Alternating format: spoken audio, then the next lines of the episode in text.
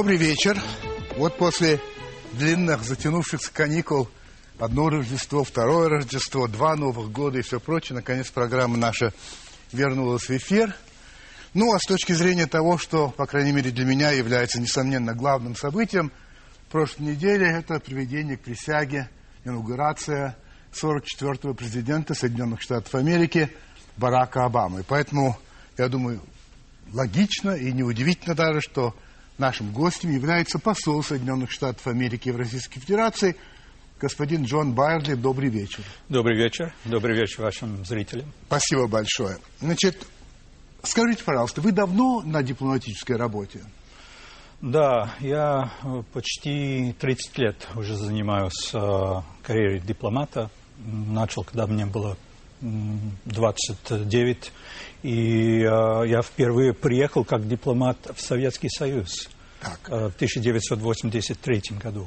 Значит, вы начали, когда вам было 29, прошло 30 лет, значит, вам 59-60? 54. Ах, 54. Да. Хорошо.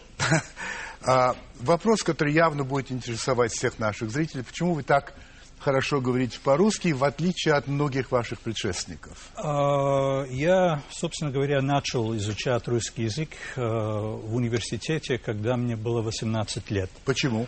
А, потому что, э, когда я пошел в этот университет, э, в родной мой штат Мичиган, там был один профессор, очень динамичный человек, женщина. И она меня просто переубедила, сказала, что это очень интересный язык, там вы сможете прочесть Толстого в оригинале. Э, так что я так и начал. К вашему отцу это не имеет отношения? Все-таки история вашего отца, может быть, чуть-чуть скажете, потому что опять наш зритель об этом ничего не знает. Да, э, мой отец считается одним из э, немногих американцев, которые во время Второй мировой войны служил как в советской армии, так и в американской. А, он был десантником, а, известный 101-й десантной дивизии. Он прыгнул в Нормандию накануне открытого Второго фронта, июнь 1944 года. И он сразу, к сожалению, попал э, к немцам в плен. Так. Э, он по окончанию он э, побывал 6-7 месяцев, как он всегда говорил, в гостях у немцев, из одного лагеря в другой всегда передислоцируясь на, с востока, с запада на восток. На восток. В конце войны, то есть в, январь, в январе 1945 года он находился на, в тюрьме, то есть в концлагере на реке Одре. Так. А, это было очень близко к, к Первому Белорусскому фронту. Они даже, военнопленные, слышали советскую канонаду где-то 15-16 километров от их места. Так что отец, он уже совершил несколько побегов с лагеря, но всегда его поймали, послали обратно. А в конце концов он решил опять совершить побег – но в этот раз он пошел не на запад, а на восток, э, к советским товарищам, потому что они знали, что как скоро, э, как только они присоединятся э, к русской отряде, части, для них война будет окончена. Они, они уже будут в дружеских так. руках. Так что он действительно пошел на восток, он где-то спрятался на ферме в течение нескольких дней – и действительно, э, танковая часть, э, батальон, я думаю, э, приехал в эту местность, и папа очень внимательно смотрел, кому обратиться, когда именно показаться. И у него был пак, пачек, пачка, пачка Lucky Strike американских сигарет. Да, да. Так что он выходит и говорит э, советским там, солдатам, я американский товарищ, я американский товарищ. Он говорил по-русски? Но он несколько чуть-чуть, слов, да? чуть-чуть, так, потому так. что ну, просто так случилось. Они смотрели на него с недомнением. Да. Откуда? Да. Кто это такое? Но хотели его сразу послать э, в тыл, и он сказал, нет, я солдат, я же был э, у немцев в плену, я лишился возможно сражаться против них, я хочу сейчас, я знаю, что вы пойдете сейчас на Берлин, я с вами хочу вместе воевать и победить Гитлер. Но надо было знать э, моего отца, он был очень такой упрямый и убедительный человек, как-то он их переубедил. Через переводчика это все произошло. Ну, конечно, да, да. И его как-то приняли. И не только приняли, но дали ему автомат ППШ-41 и посадили как э, типа пулеметчик на советский танк. Но при том это был не советский, это был советский танк, но это был американский Шерман Ага. по ленд-лизу. Так, так. Так что в течение нескольких недель он точно не уверен, сколько это все Но он, длилось. он добрался до Берлина? Нет, с- слава богу, я бы сказал, потому что мы знаем, сколько это вот, последнее нападение. Сколько погибло Да, народу. погибло, Да. сколько это вам стоило. Да. Нет, после неделю, две недели он попал под атаком бомбардировщиков немецких э, пикери, штука, штука. Да. И он был тяжело ранен. Ах, вот как. И его э, отправили в тыл э, в советский госпиталь. Он там лежал в порядке двух недель. И в один прекрасный день он описывает, он же солдат, что было ожив- такое оживление, видимо, верхнее начальство приезжает. Это везде делается одинаковое. Новые да, да. пос- Да, да, да, полотенца и все. И действительно, это был маршал Жуков. Э, Первый Белорусский фронт, как известно, в это время остановился, приостановился перед тем, как перейти реку Одер. И Жуков, видимо, услышал, что в госпитале находится сбежавший американский десантник, который воевал в рядах Красной Армии. Он э, к отцу подошел, спросил, мол, как тебе все в порядке, как семья. Э, И э, отец ему сказал, вы знаете, для меня война уже окончена, я тяжело ранен. Мне бы хотелось вернуться домой, может быть, через посольство наше в Москве. Э, Но у меня нет идентифи- идентификации. Немцы сняли все. Надо было ему всегда и везде показать, кто он такой. Так что он попросил очень смело для моего отца у маршала Жука, Жукова э, какой-то документ. На следующий день появится майор, э, действительно с письмом на русском языке. Отец никогда не мог читать, что на нем Что написано. написано, да? Но ему объяснили это как паспорт. А с этим письмом вы доберетесь до вашего посольства в Москве. И действительно, отец э, всегда описывал, как, какое магическое влияние это письмо оказывало. Это за подписью Жукова, нет? да, ну, видимо. Но он, Видимо, он да. не мог. Но там, там ленты, печать, очень жесткая, красивая бумага. И стоило ему только показать сразу место в поезде, теплая храна. Но где-то в марте, в начало марта 45-го он добрался до Москвы. Его доставили в американское посольство. И, к сожалению, отобрали письмо. А, мы ищем это, этого письма уже в архивах. До сих пор До ищете? сих пор. до Скажите, сих пор. пожалуйста, а у него появились дружеские связи в России? Да. Появились. Ну ведь он считает, что русские спасли ему жизнь, когда он попал под атаку. Могли бы его запросто оставить в канаве. Э, У него было тяжелое пролитие крови. Скажите, пожалуйста, а он на вас повлиял в этом смысле? Ну, Как вы думаете? Ну, я думаю, что действительно неизбежно, может быть, у нас было во время холодной войны немножко в нашей семье другое понятие о том, что такое Россия, Советский Союз. Э, И когда я стал сюда приходить еще в советские времена, когда я был студентом в университете в Ленинграде, когда я работал гидом на американских выставках, папа тогда стал э, вновь приезжать Я сюда. хотел обратить внимание на эту фотографию, которую мы видим здесь. Здесь ваш Да. отец встречается не с кем-нибудь, Да. а с, с изобретателем автомата Калашникова. Да. И сам Калашников. Так что это не часто бывает. Да, это, это был последний визит э, папы. Это было э, в 2004 году. Он э, шесть месяцев после этого скончался. Но для него это было как-то вершина кульминации. Там была огромная церемония, и лично ему подарил э, маршал генерал Калашников э, свою продукцию. Скажите, а можно сказать, что вы друг России? Вы. В результате? Ну, я думаю, что э, каждый американец хочет, хочет быть другом России. Ну, я же спрашиваю мы... не о каждом американце, я вас спрашиваю. Ну, конечно. Да? да? Почему я спрашиваю? А, а Значит, вы знаете, Познер? кто такой Константин Ремчуков? Знаете, кто Я это? знаю его, да. да. Значит, mm-hmm. он о вас написал следующее. В интервью mm-hmm. он ответил так, что про вас он сказал. Это он с виду такой душка.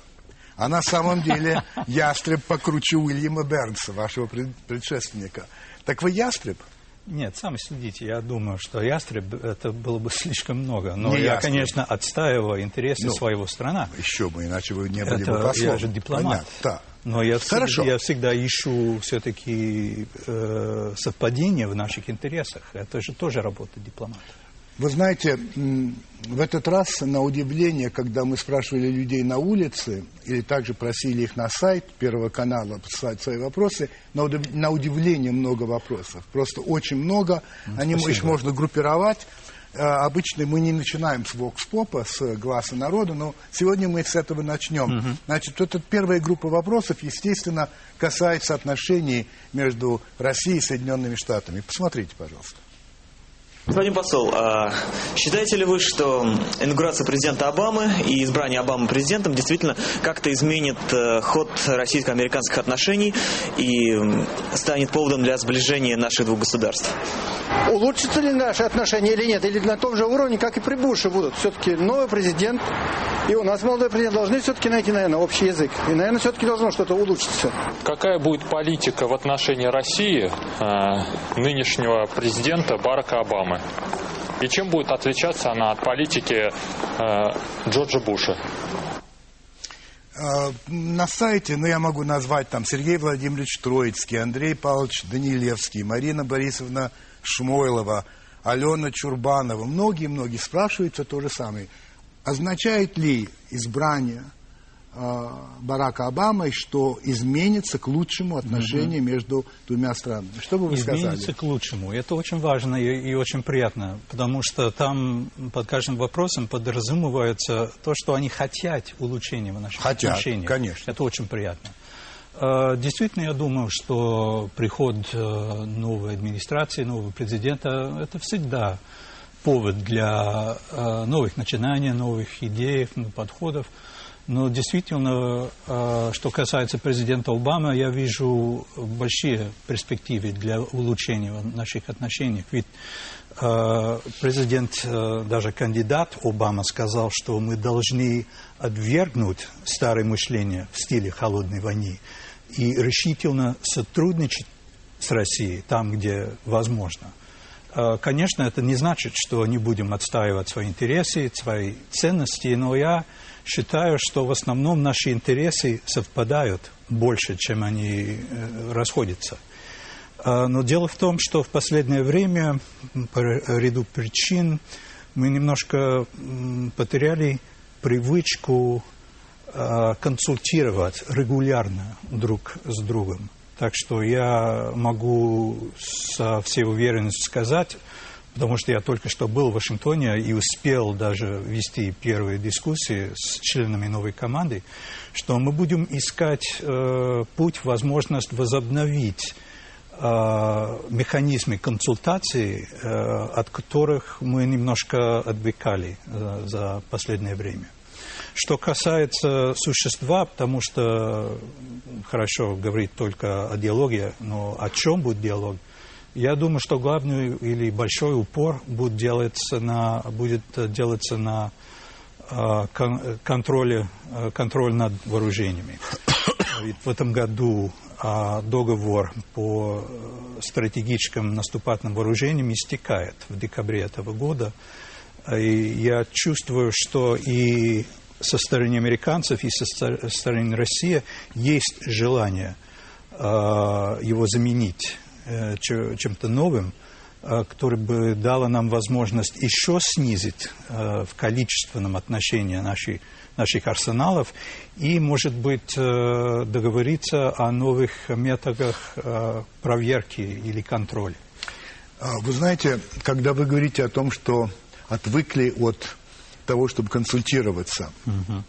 Я не могу не спросить вас, нет ли у вас ощущения, что после распада СССР и после того, как Россия оказалась в довольно тяжелом положении, экономически и так далее, и, по сути дела, с точки зрения, по крайней мере, Америки, осталась одна сверхдержава, идея консультироваться с Россией как-то не являлась важной. Советским Союзом приходилось, потому что, ну, слишком... Uh-huh.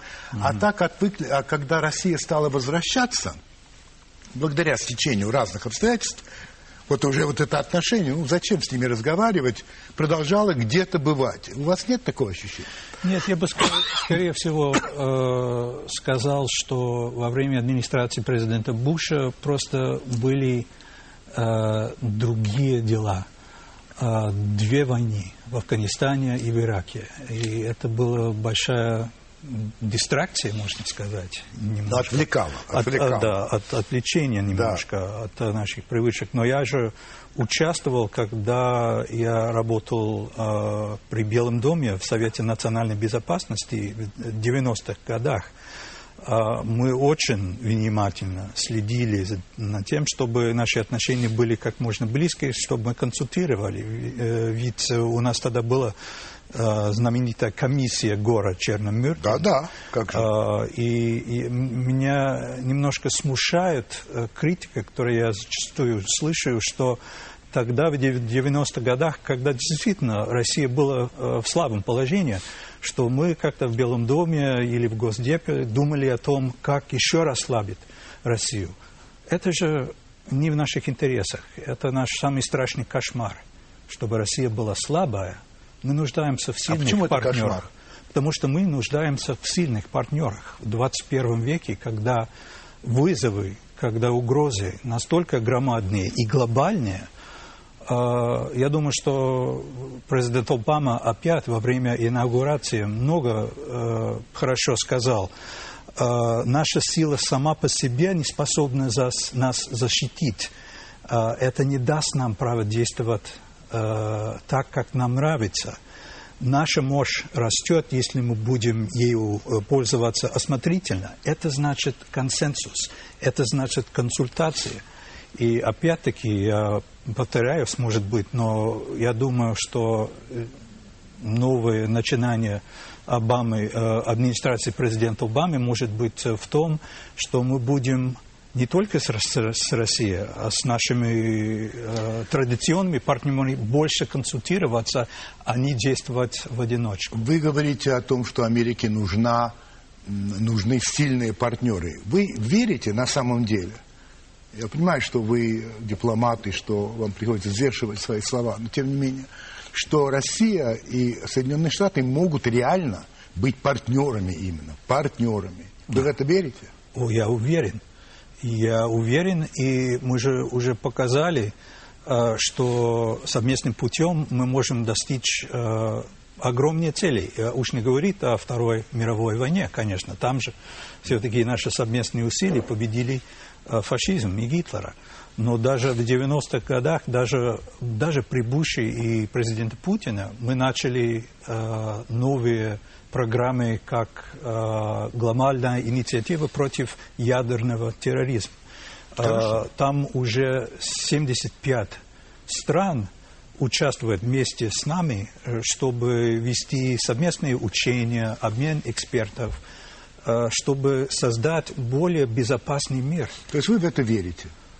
Вы в это верите, в этом уверены, что я это над... будет. Я надеюсь, что я убедил, что да, я верю. Хорошо. Значит, сейчас мы с вами уйдем на рекламу, вернее, вот наши зрители должны будут иметь это в виду, и потом мы вернемся и будем продолжать этот разговор, и в частности еще много довольно э, вопросов от наших зрителей. Итак, реклама.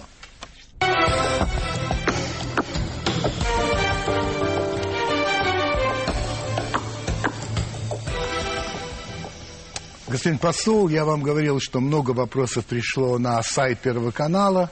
Эм, и вот я некоторые вам задам. Евгений Григорьевич Белослудцев, он так пишет. Понимает ли правящая элита Соединенных Штатов, что в ближайшей перспективе им не обойтись без сильного и надежного союзника на Востоке? А выбор тут не так велик. Либо Россия, либо Китай. На кого будет сделана ставка? Кого более опасаются Соединенные Штаты? России или Китая?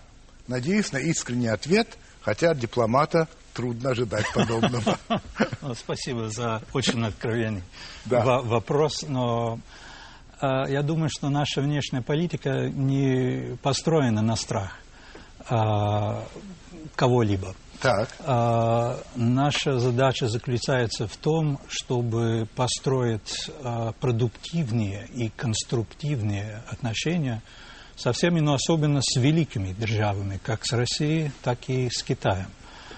Конечно, рост Китая в этом веке, потому что Китай Э, будет сверхдержавой, э, если следить э, таким путем, это будет большой вызов для всех, но я думаю, что наши, наши интересы в том, чтобы Китай чувствовала себя как часть международного сообщества по мере того, как она растет. Андрей Сергеевич Ничков, очевидно, так произносится его фамилия. И зачем в умах американского народа э, продолжается культивирование образа России как агрессивной страны. И он ссылается на интернетовское издание, заголовки называется «Ино СМИ». А я просто добавлю к этому, у вас нет ли ощущения, что все-таки американские средства массовой информации в целом дают, ну, скажем, несколько одностороннюю картину России?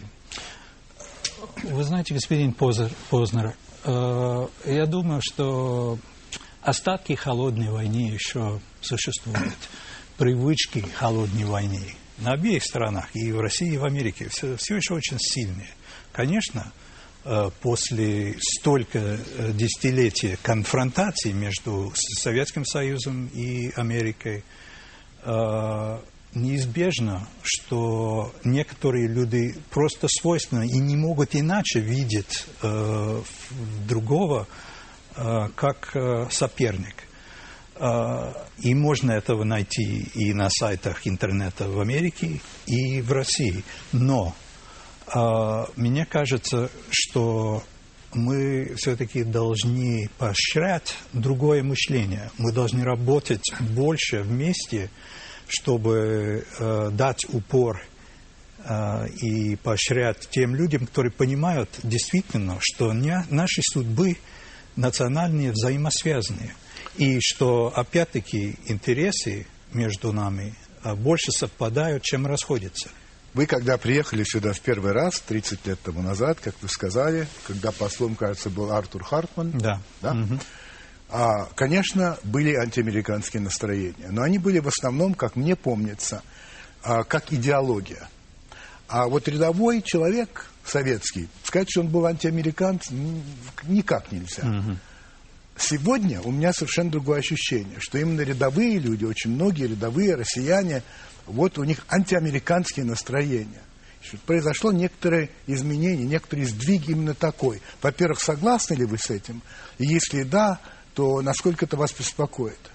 Ну, это меня беспокоит. Я согласен э, до определенной степени, что вы правы. Э, я ведь э, провел очень много времени в вашей стране, и в, в советских временах, и сейчас. Я помню, когда я работал гидом на американских выставках да. а, в 70-х годах, да.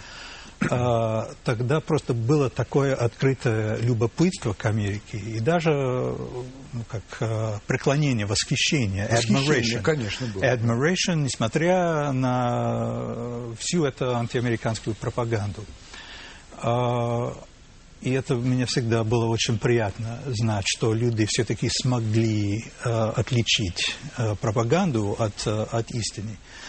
А теперь я бы сказал, что а, потому что я встречаюсь со многими э, русскими людьми, но, конечно, как посол э, в другом качестве.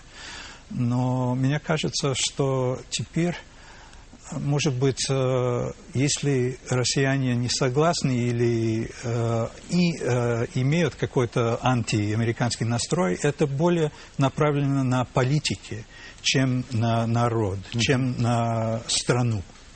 Так, вот смотрите, есть целый ряд вопросов, а, которые касаются международной политики именно Соединенных Штатов. То есть касается Ирака. Афганистана, а, Грузии, угу. Украины. Вот сейчас посмотрите некоторые из этих вопросов, потом продолжим. Хочу задать вопрос послу Соединенных Штатов Америки, когда закончатся военные действия в Ираке, в Афганистане, и какая политика у них ведется по отношению с Украиной и с Грузией? Меня очень интересует отношения между Россией и Грузией, которые и Украиной, с помощью, я украинец по национальности, с помощью Соединенных Штатов.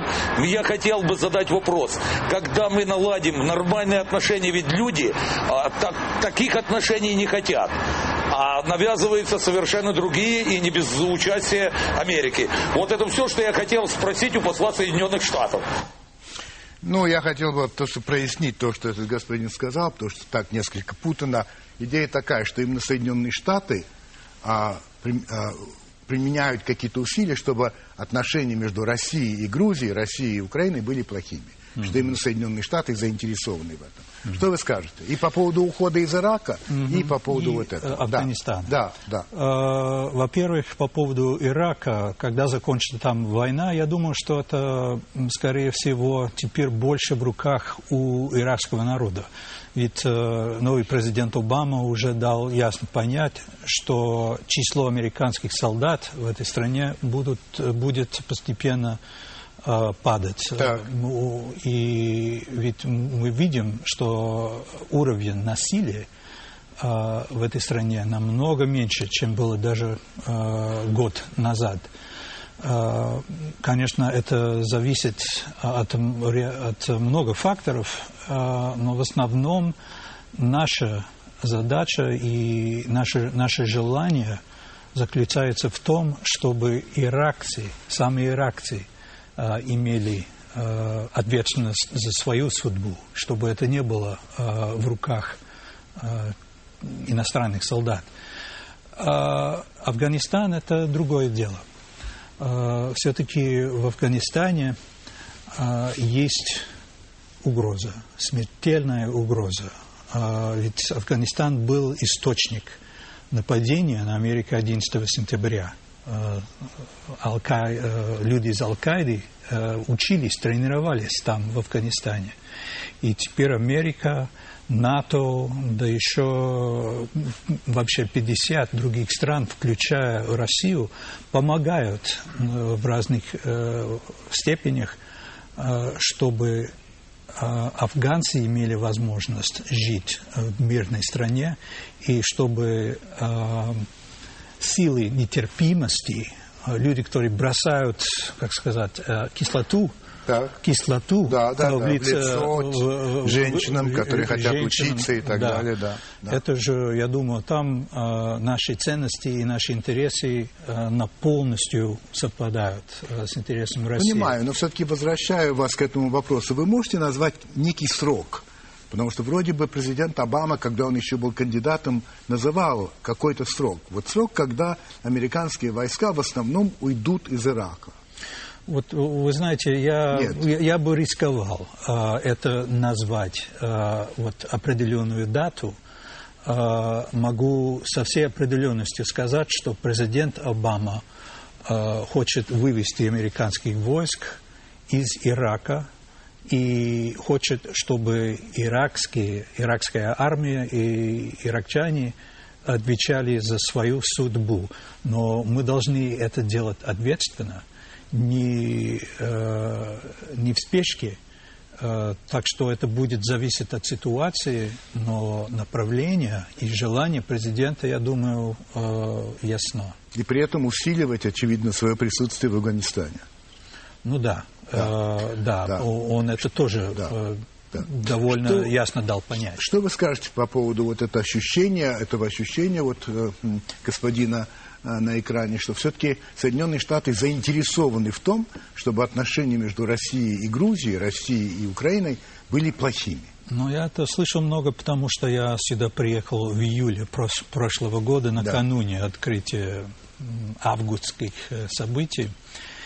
А, и опять я могу только повторить Э, что мы, заинтер... мы не заинтересованы, чтобы российские отношения со своими соседями были плохие. И я думаю, что Россия в этом тоже не заинтересованы. Чтобы они были плохие? Чтобы они были Разумеется, плохие. нет. Разумеется. Россия, мне кажется, хочет, что на и, э, своей границе были демократичные, просперирующие, стабильные, предсказуемые Но страны. ну, все-таки, господин посол, вот И- это, и вот это знамени- наша цель. знаменитое английское все-таки а, а, изречение «разделяй и властвуй». Это же ведь входит в это понятие. Вот этих мы будем ссорить, этих мы будем так, и будем а, потихоньку свое дело делать. Я, Нет? я не отрицаю, что, конечно, есть те, э, даже в Америке, э, для кого этот лозунг как-то царит. Хорошо, ну Но смотрите. это не определяет американскую политику ни в администрации президента Буша,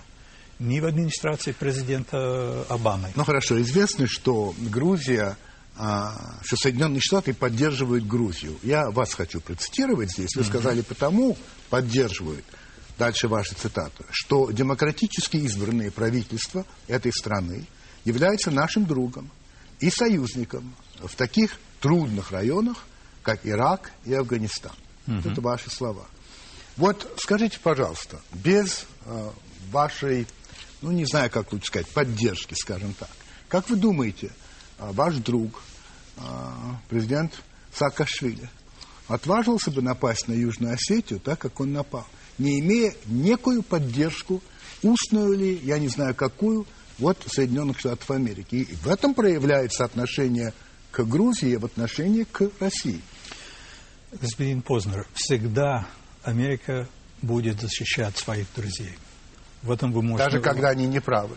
Но это не обозначает, не обозначает, что мы допускаем абсолютно все. И вот почему мы до последнего э, пытались разубедить, переубедить э, президента Саакашвили не поддаться на провокации, э, не, примен- не применять силу, потому что мы прекрасно понимаем, что путем силы конфликт с Абхазией и с, Юж- с Южной Осетией не решить. Но, увы, Но э, наши, тогда- наши усилия не увенчались Из успехом. ваших слов можно ли сделать вывод, что так, видимо, президент Саакашвили советовался с вами применять, не применять, и вы ему, не вы лично, а Соединенные Штаты ему говорили, нет, не применять. Мы, да.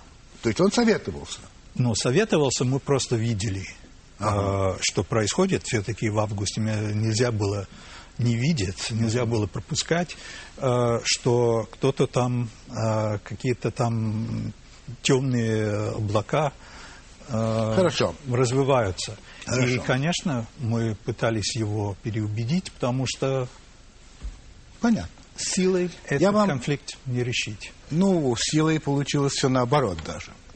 А, Значит, вот у нас есть э, один из наших слушателей, Александр, вернее, зрителей, Александр Михайлович Богуславский. Он, он пишет следующее. Должны ли Соединенные Штаты нести какую-либо ответственность за допущенные их администрацией ошибки?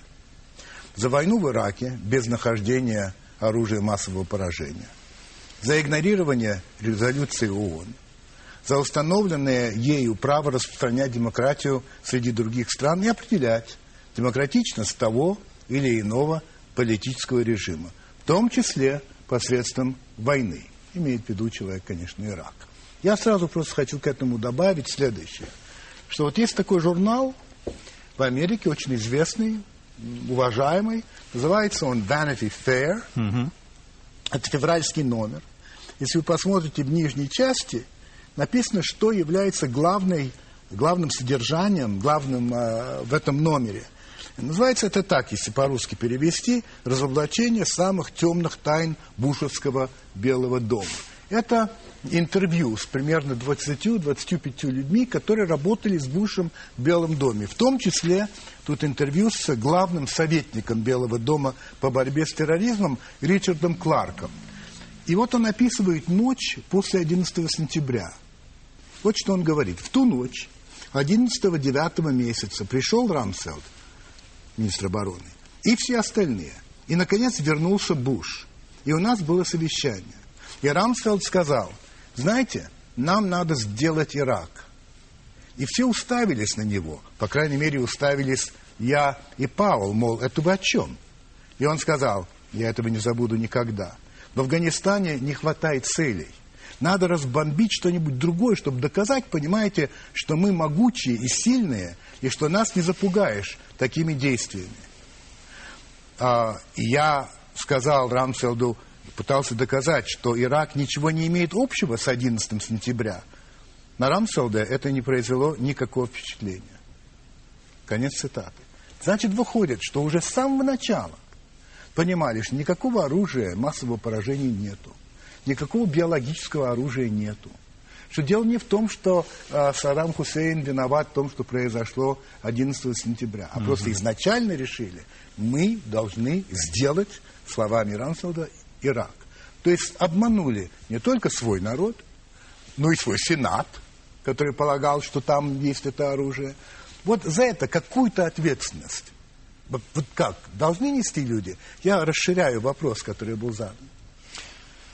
Какую ответственность вы хотите, чтобы мы Я, носили? Это же и, ваш и ваш... президент, ваши представители. Мне интересно, как вы, вот американец, скажете. Я знаю, как я бы хотел. Но мало ли, что я хочу. Ну, вы знаете, то, что там не находилось э, оружие массового поражения, Поражение, да. это уже давно э, факт. Да. Э, люди это знают. Э, это была ошибка. И мы признали, что это была большая ошибка, что мы искали чего-то, мы действительно верили, что там есть, но не находили. А все-таки, если вы спросите рядового иракца, и я их не знаю много, но у меня несколько друзей, мне приходилось встретиться, э, я думаю, что они вам скажут, что несмотря на то, что было столько ужасное кровопролитие за последние 4-5 лет в Ираке, все-таки у них теперь есть возможность жить более нормально, чем они жили под Саддамом Хусейном.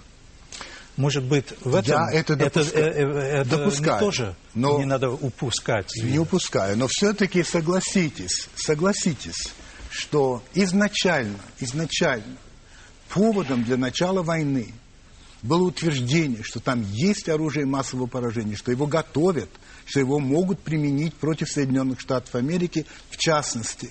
И сенаторы выступали и говорили, mm-hmm. что дым из пистолета имеет форму а, гриба. А, вы помните это да, все? Да, да, я Именно помню, это конечно. был повод для начала войны. И уже понимали, что нету. Это, это вас никак не задевает? В этом из э, одного цитата Ричарда Кларка... Не, не вытекает. Э, я думаю, что это все-таки более сложная картина, потому что вы помните прекрасно, что Колин Пау выступал перед э, Объединенных Наций. Еще а, как помню. Да, Еще как помню. Да, и я думаю, что действительно, я не думаю, а я знаю, что э, в американском государстве было вера, была уверенность, что существует этот, э, конечно, это оружие массового конечно, поражения. Конечно, было. Так что это не было вы, Хорошо, выдумки. Хорошо. Еще одна книжка, очень интересная. Фрэнк Рич. Да. А, это очень известный обозреватель газеты New York Times. Эта книжка написана в 2006 году. А, ну, наши российские читатели не могут, конечно, понимать, что тут игра слов, но по-английски есть такое выражение э, «самая крупная история, когда-либо рассказанная», и тогда слово «told». А здесь самая крупная история, когда-либо проданная, слово «sold». И он из этой, э, в этой книге доказывает все, о чем мы с вами только что говорили, но там есть очень интересная вещь. Вот он говорит так. История говорит нам, что в Америке политика циклична. И цикл Буша вполне возможно находится на последнем издыхании. Но культура в которой эта политика чувствует себя как сыр в масле, продолжает цвести в ожидании того, что ее использует другой мастер-манипулятор той или другой партии. Если только американцы не начнут вновь брать ее, эту политику, в свои руки. Вопрос, считаете ли вы, что избрание Обамы – это признак того, что американцы начинают брать снова в свои руки политику своей страны?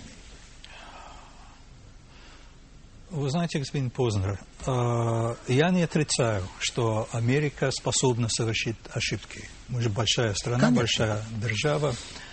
А, но все-таки я думаю, что а, с приходом новой администрации, нового президента что-то изменится. Ведь, как я уже сказал, президент Обама сказал, что мы не можем действовать так, как нам, как нам нравится, что источником нашей безопасности является справедливость нашего дела, сила примера, скромность и самообладание.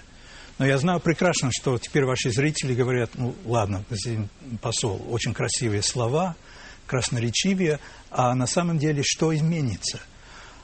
Но я отвечу так, что было первые акции нового президента на второй день после его инаугурации, да. он подписал три указа. Согласно первому указу, э, тюрьма в Гуантанамо, та тюрьма, которая стала символом для многих разрыв да, да. между э, идеалами Америки и действиями, э, должна эта тюрьма закрыться не позже, чем через год. Да. Почему через год? Да. Потому что все-таки ответственно надо относиться да, да. к заключенным. Да согласно второму указу, э, ЦРУ и другие федеральные власти э, во время допрашивания должны строго соблюдать э, существующие правила в законе. Да. А, и будет тщательная проверка. И третий указ, по-моему, это создает рабочую группу, чтобы рассмотреть э, способы, по которому Америка задерживает подозреваемых террористов. Да, ну, Скажем, было... это ведь э, все-таки показывает, это важно. что это важно. администрация понимает, э, что наши действия равносильнее, как наши слова. Мы да, должны действовать более, мы... так, да. как мы бы хотели, чтобы другие к нам. Ну и кроме того, в соответствии с вашей же Конституцией, потому что когда отказывает людям в праве на адвоката, когда отказывает людям в праве даже знать, за что их арестовали, это же ведь идет прямо против, так сказать, американских mm-hmm. идеалов. Это же правда. И я вам скажу, э, потому что, коль скоро говорили об отце, я помню хорошо, отец же был военнопленным. Да. Э, в 1905 году, э, нет, в 1904 году, когда стали, стало появляться известие об Абу Грейб да, и да, да, всего да. прочего. Мой отец был очень консервативным людям, он был большим сторонником администрации Буша, республиканец, ярый даже, но он сразу сказал, это разве, разве мы так поступаем? Американцы. Потому что он, он все-таки помнит издевательство гестапо. Скажите, пожалуйста, в своей речи, инаугурационной речи, Обама, президент Обама заявил о том, что Америка вновь готова к лидерству. Не кажется ли вам, что вот это ощущение, что Америка должна быть лидером, в этом есть некие семена, из которых произрастает, ощущение своей избранности, особенности, что вот мы должны быть лидерами. А, нет ли, вот я не знаю, как вам, но я думаю, для многих вот это вот слово, вот мы опять готовы быть лидерами, это же не спортивные соревнования, это что-то другое. Не смущает ли вас Он сказал, что мы готовы к лидерству. Да, ну да. А, о том, будем ли мы лидерами, это зависит от других, не от нас. Это зависит от того, насколько другие страны готовы работать вместе с нами, а, следить нашему примеру. А, опять-таки, а, много зависит от того, как мы будем вести себя в мире. Если мы будем больше консультироваться с нашими партнерами, друзьями, с Россией, с Китаем, с Индией, перед тем, как поступать Э, ведь если были ошибки э, в предыдущих администрациях, э, мне кажется, они всегда истекали того, что мы недостаточно консультировали, мы недостаточно говорили с нашими партнерами и уважали их мнение. Позвольте тогда я задам, наверное, последний вопрос перед тем, как перейти к Марселю Прусту, известному вам. Вот. А, совершенно конкретный вопрос, хотя он и теоретический. Предполагаете ли возможным, чтобы Соединенные Штаты пересмотрели вопрос размещения ракет в Польше, радаров в Чехии, в ответ на то, чтобы, скажем, Россия пересмотрела свое отношение к примеру, примеру э, к Ирану. То есть вообще возможно ли, понимая, насколько эти вещи острые и насколько они определяют взаимоотношения, возможно ли в принципе рассмотрение этого вопроса? На ваш взгляд, дипломата и посла? Э, президент Обама уже ясно сказал, что э, эта система радаров и захватчиков э, Да. в Центральной Европе должна быть целесообразна, он должен работать эффективно, и эта система должна быть в соответствии с нашими бюджетными возможностями. О том, чтобы это было связано э, с политикой в отношении Ирана, я думаю, нем- немножко преждевременно э, предугадать. Э, но, конечно, надо повторить, что эта система отнюдь не, угрожает и не может угрожать Россию. Это направлено на угрозы, исходящие из Ближнего Возможно, угрозы Востока. из Ирана. Да, мягко Да. выражаясь. Да, я очень мягко, я бы сказал, да. Ну, хорошо, спасибо большое. Теперь давайте сугубо... Тут вы можете отвечать совершенно откровенно, поскольку это... Вы считаете, что я до сих пор откровенно не Ну, отвечаю? я, например, я вас не спрашивал о вашем отношении, например, Хиллари Клинтон, понимает, что, ну, вы никак не можете ответить. Ну, я ее как- хорошо знаю. Ну, и очень хорошо, Я потому что это ваш начальник. с ней в Ну, да? 95-м году. Хорошо. Итак, у вас есть самое любимое слово? А, да, терпеливость. Терпеливость. А нелюбимое? Нелюбимая. Да, Ложь. ложь. Если бы вы могли изменить себе что-нибудь, что бы вы изменили? А, больше терпеливости, чтобы я был более, терпим. терпим. Если после смерти вы смогли бы вернуться кем-то или чем-то, то кем или чем вы бы вернулись? Сложный вопрос. Махатма Ганди, может быть. А, вот так. Очень терпимый Ну, был человек. Да. Хорошо. А что вы считаете своей главной слабостью? А, нетерпимостью. О чем вы больше всего сожалеете? М,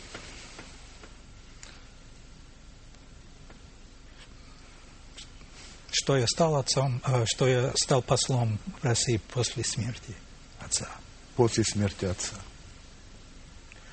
Какое качество вы более всего цените в мужчине, Нежность, а в женщине? упрямость. Последний вопрос. Оказавшись перед Господом Богом, что вы ему скажете? Могу ли я встретиться со своими родителями? Джон Байерли, посол Соединенных Штатов Америки в Российской Федерации. После рекламы я завершу программу.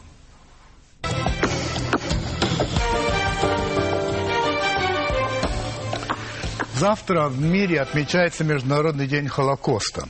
Вот как вы думаете, если провести опрос, скажем, 100 человек подряд на улице любого нашего города, ну, Москва это будет, или Питер, или еще какой город, и задать вопрос, что такое Холокост? Какой процент ответит э, правильно? Вот я-то думаю, что, ну, может быть, 10%, и то, возможно, я преувеличиваю. Причем, скорее всего, э, большая часть ответит правильно, э, это будут люди, которые помнят Вторую мировую войну. А молодежь, я думаю, вообще не будет знать, о чем идет речь.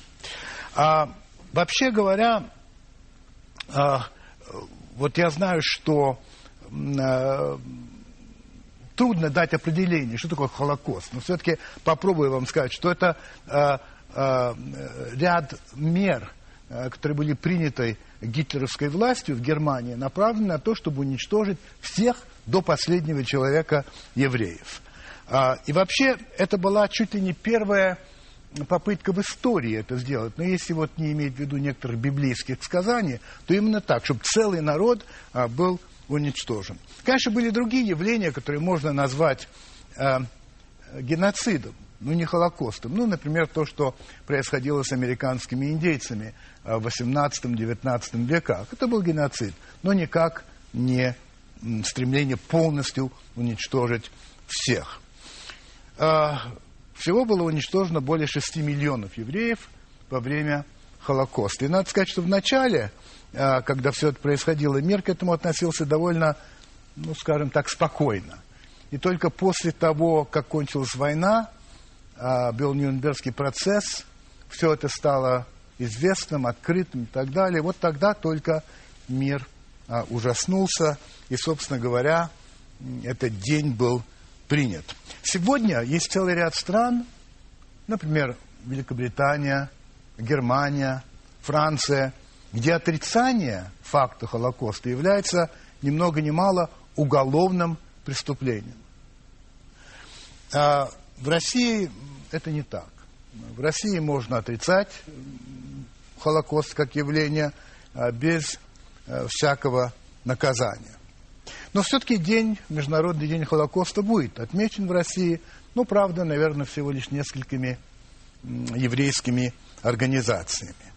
Но, впрочем, я скажу вам совершенно откровенно, что я этому не удивляюсь. Ведь если иметь в виду, что а, человек, который практически разрушил эту страну, а, почетно лежит в мавзолее, который был для него построен, а другой человек, который повинен а, в смерти десятков миллионов своих сограждан, мог всерьез претендовать на звание «Лицо России», ну, что этому удивляться. Вот такая история.